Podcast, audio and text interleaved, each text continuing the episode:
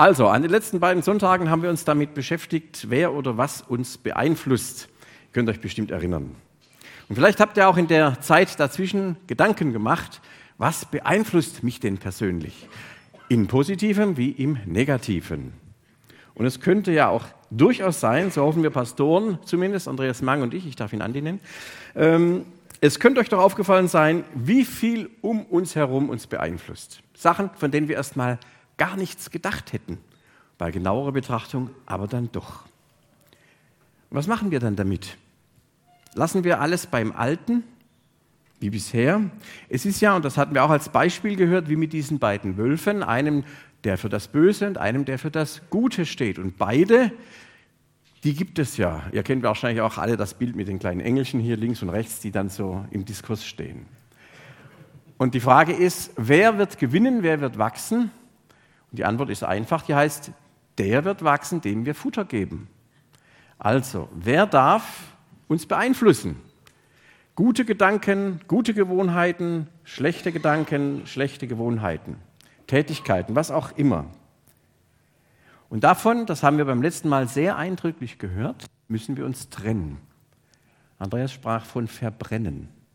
Das war ein Beispiel, was wir auch im Text gesehen haben. Ich weiß nicht, hat es bei euch ein bisschen gebrannt die Woche? So, können wir mal nachher erzählen, was du alles verbrannt hast. Aber das ist ein entscheidend wichtiges Thema. Denn Gott ist einer. Und heute soll es weiter um Vorbilder gehen, um Idole. Denn es sind ja nicht nur Sachen, die uns beeinflussen, sagen wir mal jetzt so wie Medien, hier seht ihr hier so Instagram und solche Sachen, da stecken ja auch immer Menschen dahinter. Menschen, denen wir uns sozusagen, von denen wir was abgucken, die so Vorbilder für uns sind. Und das war so ein Bild, das wir da hatten. Ihr seht, um uns herum gibt es so vieles, was wir sehen, was wir hören. Da gibt es einzelne Menschen, da gibt es ganze Gruppen, da gibt es technisches, Beziehungen. So. Das alles beeinflusst uns. Und es gilt zu prüfen, was ist da wirklich da, was mein Leben so geprägt hat und vielleicht immer noch prägt. Und heute soll es mal darum gehen, dass es vor allem Menschen sind, die uns prägen, Vorbilder. Und gefährlich wird es immer dann, wenn aus einem Vorbild, einem Idol, Idolatrie wird, Götzendienst. Wenn wir jemanden auf den Leuchter heben, weil der so toll ist, dass wir gerne so sein möchten wie der. Vorbilder sind doch Menschen, mit denen wir uns identifizieren. Die bewundern wir, die können wir aufbauen. Ich habe letzte Woche so ein Zeugnis gegeben vom Mopedfahren. Für mich war es immer Barry Sheen. Wer den noch kennt, ein Motorradrennfahrer. So wollte ich auch fahren, so bin ich ab und zu auch gefahren. Und so habe ich dann auch öfter mal Kontakt mit der Rennleitung bekommen. War also kein gutes Vorbild für mich, zumindest nicht im Straßenverkehr. Vorbild ist jemand, der wird als mustergültig bezeichnet. Aber überlegt mal, was heißt denn das Wort mustergültig? Das heißt doch nichts anderes, als da ist was ideal. Das dient dazu, dass alle anderen das auch so machen. Besser geht es nicht. 100 Prozent. Jemand, der perfekt ist. Und die Frage ist, wo gerät das auf die schiefe Bahn? Wo wollen wir perfekt sein? Warum brauchen wir, wir brauchen das alle, Vorbilder? Wofür steht das? Was hat der, was ich nicht habe? Was mache ich, was vielleicht gar nicht zu mir passt, weil das der oder die Influencer so sagt oder macht? Und da gibt es unglaublich viel, was uns beeinflusst. Denk mal kurz nach, wie stehst du zu diesem Thema Vorbild? Wer ist denn dein Vorbild? Hast du eins? Vielleicht ist es dir gar nicht bewusst. Vielleicht schaust du zu irgendjemandem auf, ganz bewusst. Du hast irgendeinen so Podcast abonniert ne? und den empfiehlst du allen deinen Freunden oder ich weiß nicht was. Und wenn du so wärst wie der oder die, wenn deine Freunde da auch so wären, das wäre doch klasse. Überleg mal, wo hilft dir das weiter in deinem ganz normalen Leben und wo blockiert dich das vielleicht eher? Bei mir um mal ganz persönlich zu werden, war und ist es mein inzwischen schon längst verstorbener Vater. Das kam ja gerade eben schon mal zum Tragen. Als kleiner Junge war der mein Held. Der konnte alles, der wusste alles, der war immer da und vor allem er hat mich immer rausgehauen, wenn es mal sein musste, also er war schwer beschäftigt. Als Teenager war der alte Herr mir dann bisweilen etwas peinlich. Und da bin ich dann auf eine innere und äußere Distanz gegangen. Wir haben dann da sehr darauf geachtet, als unsere Jungs Teenager waren, wenn wir sie irgendwie verabschiedet haben im Kreise ihrer Freunde, dass wir nur so, hi, gemacht haben. Ne? Und nicht so, wie man das so früher gerne hatte und die das auch. Muss man ja aufpassen, es gibt so Phasen. Und dann bin ich irgendwann ausgezogen und dann habe ich gemerkt, wie wichtig der alte Herr mir noch ist. In welchen Bereichen der eine Rolle für mich spielt. Und ich sage jetzt bewusst nicht nur finanziell, das auch. Aber wer bin ich, wo stehe ich, wie soll ich mein Leben gestalten? Und dann habe ich später gemerkt, so oldschool ist der ja gar nicht, der alte Mann. Und noch später dachte ich dann, boah, wenn ich manches von dem, was der ist, hat, kann und macht, auch mal haben können und machen würde, das wäre gar nicht so schlecht. Und heute, wo ich inzwischen auch schon ein bisschen älterer Herr bin, merke ich plötzlich, wie sehr ich meinem Vater gleiche. Nicht immer zu meiner Begeisterung. Und natürlich ist mir auch klar, dass das jetzt ein ganz schönes, ein ideales Bild ist. Ich habe da wirklich ein Vorrecht und Glück gehabt. Ich weiß nämlich auch, dass viele hier, auch hier, nicht in ihren Eltern, ihrem Vater oder ihrer Mutter ein so positives Vorbild sehen können. Da gäbe es sicherlich jetzt vieles zu berichten von negativen Prägungen damals, die bis heute ihre Wirkung entfalten. Welche schlimmen Verletzungen bis heute nicht ausgeheilt sind und wo wir bis heute darunter leiden, selbst schon lang erwachsen, vielleicht schon selbst Großeltern. Und es gibt immer noch etwas, was uns von unserer Elterngeneration her geprägt hat, auch negativ. Aber ich habe hab euch diese Geschichte erzählt von meinem Vater, weil es mir auf einen besonderen Punkt ankommt. Und darum geht es auch heute. Ich habe nämlich mein großes Vorbild, meinen Vater, buchstäblich in Unterhosen erlebt. Ich kann mich noch erinnern, wie er mal an der Garderobe stand und die Tageshose ausgezogen hat. Und dann stand er da mit seinen Unterhosen. Das wird man also heute überhaupt nicht mehr anziehen. Das war mir erstmal peinlich. Aber deutlich gemacht hat Folgendes, ich habe meinen Vater in diesem, aber auch im übertragenen Sinne als jemand erlebt, der echt war. Ich habe erlebt, wie der Mann gescheitert ist. Ich habe seine Schwächen erlebt am eigenen Leib und ich habe gesehen, wie er damit umgegangen ist. Und ich habe erlebt, wie dieses Idol, dieses Ideale, dieses Vorbildhafte vom Sockel gestiegen ist, freiwillig, und seine Fehler zugeben konnte. Wie er selbst mit Versagen umgegangen ist und trotzdem nicht zerbrochen. Wie er weitergemacht hat. Ich möchte mal vom Persönlichen zum Allgemeinen kommen. In unserem christlichen Kontext, da schauen wir doch auch gerne zu Leuten auf, zu Vorbildern, zu ganz tollen Leuten. Celebrities gibt es auch bei den Christen, oder? Was die alles können. Die sind erfolgreich, die sind smart, die leiten riesengroße Gemeinden mit weitreichendem Einfluss. Die schreiben Bücher, die haben Podcasts, die treten in Fernsehshows auf. Ich weiß nicht, was alles noch. Große Kongresse werden von denen bestritten. Und wenn es heißt, der oder die, die sprechen da, dann brauche ich in der Gemeinde nur sagen, hör mal, der oder die spricht da, komm, wir gehen da alle hin. Da liegt schon einiges dahinter. Und manche von uns Pastoren schauen dann ganz ergriffen und neidisch auf diese Helden und Heldinnen und denken, wenn wir nur was von denen hätten, wenn wir auch so toll wären. Und viele Christen denken, ja, das ist doch mal ein geistlicher Leiter, das ist doch mal eine geistliche Leiterin. Wenn wir bei uns hier in der Gemeinde so jemand hätten, dann würde mein Glaube und meine ganze Gemeinde buchstäblich durch die Decke gehen. Aber wir haben ja nur den Räder als Pastor. Versteht ihr? Also, ist ein Bild. Nein, nein, nein, nein, nein. So, ihr versteht, das sitzt in uns allen drin. Und das zu erkennen, ist ja schon mal gar nicht schlecht. Ist ja gar nicht schlimm. Weil, wenn wir genauer hingucken, wie viele erfolgreiche Leiterinnen und Leiter sind gerade als solche leuchtenden Vorbilder krachend gescheitert. Und was macht das dann mit meinem Glauben, wenn ich da so ein Idol, so ein Vorbild hatte? Einen Menschen, das kann auch jemand ganz anders gewesen sein, vielleicht mein eigener Vater, ja? Wenn das so daneben gegangen ist, was macht das mit meiner Beziehung zum Leben zu Gott? Es gibt einen großen Topf, ich will nur ganz kurz andeuten. Viele von euch haben von Karl Lenz gehört. Der war zehn Jahre lang Pastor der Hillsong Church in New York. Unter anderem war er als der Pastor von Justin Bieber bekannt. Das ist mal was, oder? Ja, Er ist daran gescheitert, dass er seine eigenen Werte, die er ständig gepredigt hat, nicht selbst gelebt hat. Hier, wir brauchen gar nicht weit gehen, Margot Kessmann. Margot Kessmann, evangelische Pfarrerin, die war mal Landesbischöfin und sogar als allererste Frau die Ratsvorsitzende der Hannoverschen Landeskirche. Und dann hat sie persönlich eine sehr schwierige Wegstrecke zurückgelegt und ist dann am Steuer mit Alkohol erwischt worden und musste von allen Ämtern zurücktreten. Überall wurde sie rumgereicht als die Frau, die für das Christsein in Deutschland stand. Was hat das mit vielen Leuten gemacht?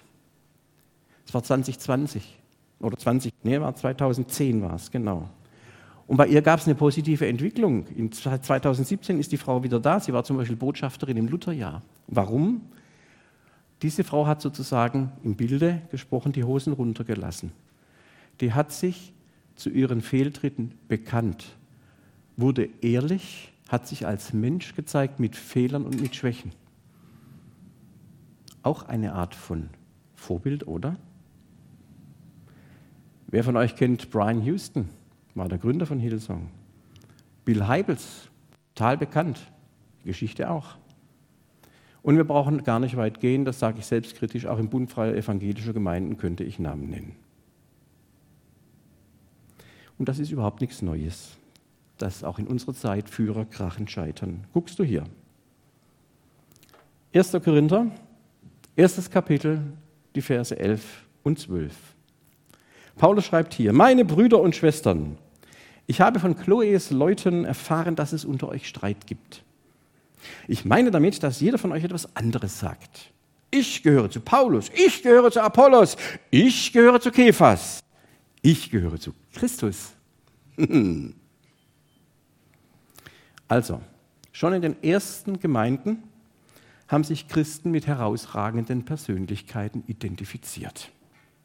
Paulus, Apollos, Kephas ist also ein anderer Name für Petrus und natürlich mit der Trumpfkarte mit Jesus selbst. Du musst unbedingt mal zu uns in die Gemeinde kommen. Unser Pastor Apollos, Echtmann, der hat's drauf. Der hat und kann und macht. Apollos wird in der Bibel als jemand beschrieben, der unglaublich gut und wörtlich mit Glühen der Begeisterung reden konnte, der sich bestens in den heiligen Schriften auskannte. Dem Mann sind buchstäblich alle Herzen zugeflogen. Das war mal einer, da konnte man hin in die Gemeinde. Ist doch klar, dass es Leute gab, die sagen, das ist der Mann. Die anderen haben gesagt, Petrus ist es und den kennen wir als eine absolut charismatische, energiegeladene und impulsive Führungspersönlichkeit. Wo der hinkam, der Petrus, da war vorne. Und wenn Jesus bestimmte Jünger für eine Aufgabe aussortiert hat, war, war, wer war da als erster immer vorne dran? Petrus wird immer zuerst genannt. Also so ein Typ, so ein Apostel, der nach vorne geht, der Visionen hat. Das wäre doch mal was, was wir in der Gemeinde brauchen, oder? Und den Paulus, den brauche ich jetzt hier gar nicht zu skizzieren und zu Jesus komme ich gleich noch.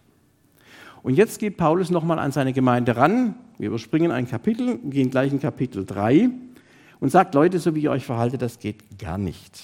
Ich lese mit euch Kapitel 3, die Verse 8, 3 bis 8.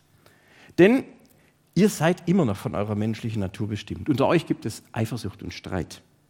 Zeigt das nicht gerade, dass ihr euch von eurer menschlichen Natur bestimmen lasst und dass ihr euch genauso verhaltet? Wenn der eine sagt, ich gehöre zu Paulus und der andere sagt, ich gehöre zu Apollos, das zeigt doch, dass ihr wie alle anderen Menschen seid. Paulus und Apollos die haben eine gemeinsame Aufgabe. Wer ist denn Apollos oder wer ist Paulus? Sie sind Diener des Herrn, durch die ihr zum Glauben gekommen seid. Und jeder dient dem Herrn mit den Gaben, die er bekommen hat. Ich habe gepflanzt. Apollos hat begossen. Aber Gott hat es wachsen lassen. Es zählt nicht, wer pflanzt oder wer gießt. Es kommt auf Gott an, der alles wachsen lässt. Derjenige, der pflanzt, und derjenige, der gießt, haben eine gemeinsame Aufgabe, aber jeder wird seinen eigenen Lohn bekommen, entsprechend der Arbeit, die er geleistet hat. Also Paulus konfrontiert seine Gemeinde zuerst einmal damit, dass er ihnen einen Spiegel vorhält. Er sagt, Leute, ihr seid kein bisschen besser als alle anderen da draußen. Ihr seid doch Christus, Leute. Und ihr seid so eifersüchtig. Ihr liegt miteinander im Streit Wir sind besser als ihr. Ey, mein Pastor predigt viel besser. Na und? Mein Pastor ist überall in Kleinasien bekannt und beliebt. Leute, geht es eigentlich hier um eure eigenen Defizite? Oder warum braucht ihr das? Warum müsst ihr euch mit fremden Federn schmücken? Warum müsst ihr Leuten Dinge zusprechen, die die vielleicht gar nicht haben? Warum idealisiert ihr irgendwelche Leute, die bei uns unterwegs sind? Wir schauen uns den Ausschnitt mal etwas genauer an und sagen folgendes. Der Petrus wird jetzt in dem Abschnitt nicht erwähnt, vorhin hat er ja drin. Ich nehme ihn einfach mal mit auf. Apollos, Petrus oder ich, Paulus, wir sind nichts weiter als Diener des Herrn, durch die ihr zum Glauben gekommen seid. Und alle, alle dienen wir dem Herrn mit den Gaben, die wir bekommen haben. Ich habe gepflanzt, Apollos hat gegossen, aber Gott hat es wachsen lassen. Es zählt nicht, wer pflanzt oder wer gießt, es kommt auf Gott an, der alles wachsen lässt. Thema Vorbild. Woran orientieren wir uns? Allen Genannten ist gemeinsam, dass in ihrem Leben vieles nicht glatt gelaufen ist, dass es nicht geklappt hat. Und Paulus schreibt jetzt davon, dass diese Leute nicht als Ersatz für die jeweils eigene Persönlichkeit der Gemeindeglieder und ihren Glauben dienen können. Wer nur in eine bestimmte Gemeinde geht, weil das so ein cooler Pastor ist, dort oder irgendjemand anders, der wird, wenn dieser coole Pastor weg ist, ganz schön ein Problem kriegen. Ist übrigens leider tatsächlich auch so oft so, wenn die Kollegen wechseln, dann verliert die Gemeinde auch in der Regel so ein paar große Anhänger. Das waren dann keine Anhänger von Jesus, sondern von dem Kollegen. Ist das hilfreich? Denn wenn wir in die Bibel schauen, ist eines klar. Das Christentum ist eine Religion der Gescheiterten. Und Gott scheint geradezu eine Vorliebe zu denen zu haben, die straucheln und fallen. Das fängt doch schon bei der Schöpfung an. Erst heißt es hier ganz klar, und siehe, es war alles sehr gut. Wie lange war es sehr gut? Bis die ersten Protagonisten, Adam, Eva, Kain, Abel, auftauchen und schon geht es in die Hose. Schon ist nichts mehr gut. Das Projekt Schöpfung, könnte man sagen, ist doch gescheitert. Wie ist es mit Jakob? Nur ein weiteres Beispiel. Der hat seinen eigenen Vater auf extrem hinterhältige Weise belogen und seinen Bruder mit einem fiesen List übergangen, damit er ans Erstgeburtsrecht kommt. Und doch wurde der einer der Stammväter, auf denen das Volk Israel seine Identität aufbaute. Ganz bekannt ist ja auch das Beispiel von David. Der hat den riesen Goliath erschlagen, hat seine Offiziere aber den Tod gehen lassen, nur damit er dessen Frau abgreifen kann. Und vieles weitere ist ihm auch misslungen. Ist der ein Vorbild? Und doch wurde er der bedeutendste König Israels. Warum ist das bei denen so gelaufen? Denken wir an Petrus als letztes Beispiel jetzt aus dem Neuen Testament. In der Nacht, in der Jesus verraten worden ist, wo es ihm also so richtig an den Kragen ging und wo er jeden einzelnen seiner Leute gebraucht hätte, dass die zu ihm stehen. Was hat der Petrus gemacht? Ich bin raus, kenne ich nicht. Mit seinem vorlauten Mundwerk, seinem wechsellaunigen Wesen ist er der Felsen genannt worden später und er wurde einer der drei Säulen der ersten Gemeinde. Und das geht durch die ganze Christenheit weiter.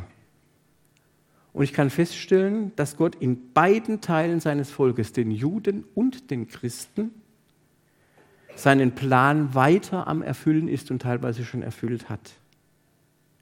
Weil dieser Satz, es kommt auf Gott an, der alles wachsen lässt.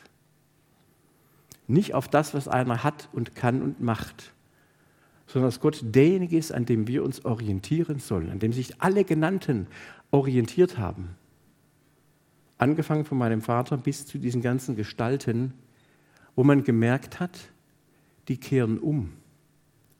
Die merken, dass sie einem Götzendienst aufgefallen sind, aufgesessen sind. Überall da, wo wir Menschen als Vorbilder auf den Sockel stellen, wo wir sie überhöhen, wo wir sie als Maßstab ansehen, da wird es früher oder später schief werden. Denn Menschen, auch Christen, sind ja auch Menschen, die scheitern. Da ist nichts dran zu ändern. Wir machen Fehler und manchmal sind die Fehler echt gravierend. Und natürlich haben Fehler auch Folgen. Und wir sehen in der Bibel Geschichten von Menschen, bei denen es letztlich dann wirklich nicht so gut gelaufen ist. Nehmen wir Saul, Salomo oder Judas. Und wir merken, dass jeder von ihnen seinen schlechten Gewohnheiten, Salomo, seinen depressiven Gedanken, Saul, oder seinen Fehlern, Judas, festgehangen ist, sich nicht abgewendet hat. Was ist der entscheidende Unterschied an der Stelle? Was ist der Knackpunkt? Warum, ich sagte es eben schon, oder besser, worin war etwa mein leiblicher Vater für mich ein Vorbild? Ich sagte es, weil er mit seinen Schwächen und seinen Fehlern transparent und offen umgegangen ist. Weil er sich selbst nicht auf einen Leuchter gestellt hat und mir dann auch die Möglichkeit genommen hat, ihn als das einzige wirkliche tragfähige Vorbild meines Lebens zu nehmen. Und das hat mir, ich sage das mal ganz bekenntnishaft, den Weg dafür geöffnet, dass ich letztlich zum Glauben finden konnte. Ich fand das damals nicht so lustig. Mein Vater war Christ, meine Mutter ich fand das gut für die. Ne? Manche Leute brauchen sowas halt. Ja, die kriegen das Leben nicht anders geregelt, aber ich brauche sowas nicht. Und später ist mir aufgefallen, welchen Halt diese Menschen in einem Glauben hatten, wo sie sich selber eben nicht auf den Leuchter stellten, wo sie sich nicht falsche Vorbilder überall gesucht haben. Und auch da, wo sie andere Menschen, denen sie vertraut hatten, die sie schwer enttäuschten, was sie in eine tiefe Krise gebracht hat, wo sie ihren Halt darin fanden, dass sie Gott vertrauen konnten, dass sie sagten, du bist derjenige, an den ich mich hänge. Das hat mir sehr geholfen. Und genau deswegen sagt der Paulus auch, Leute, hängt euch nicht an uns als menschliche Vorbilder. Wir sind nur die, wir haben ein paar Gaben bekommen, der Apollos, der kann viel besser reden als ich, Paulus, aber ich kann ja auch was. Und ich habe die Vorbereitungen gehabt. Was hätten der Apollos gießen sollen, wenn da nichts gewesen wäre, oder? Erde nass machen, ja toll. Merken wir, wie wenig das Thema Vorbild, Idol tatsächlich tragfähig ist? Warum sind so viele geistliche Führungspersönlichkeiten gescheitert? Weil sie sich irgendwann einmal selbst für unfehlbar, für unantastbar, ja für sakrosankt gehalten haben weil sie vergessen haben, dass es Gott ist, der Gelingen schenkt.